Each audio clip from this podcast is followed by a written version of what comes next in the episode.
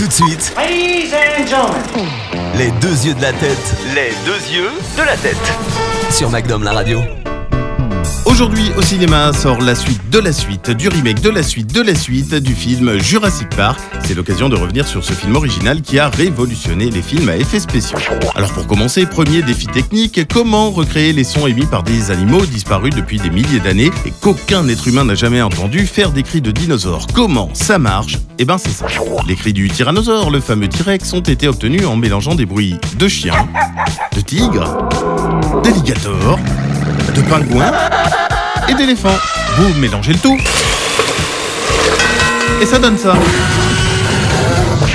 Pour les vélociraptors, là, on change d'animaux. Ils ont utilisé les bruits de tortues en train de s'accoupler, hmm, mélangés aux cris d'un dauphin mâle en chaleur.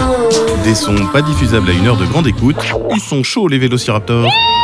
Sachez que c'est la saga Jurassic Park qui a ouvert la voie au blockbuster de science-fiction rempli d'effets spéciaux. D'ailleurs, un certain George Lucas a travaillé sur la post-production du premier volet. Steven Spielberg se concentrait déjà sur son prochain film La liste de Schindler. En voyant les images et leur réalisme, George Lucas s'est dit qu'il fallait peut-être s'y remettre. Il a commencé à développer sa prélogie Star Wars centrée sur le dessin d'Anakin Skywalker. Et Peter Jackson a eu la même réaction après avoir vu Jurassic Park. Il a lancé la production du Seigneur des Anneaux.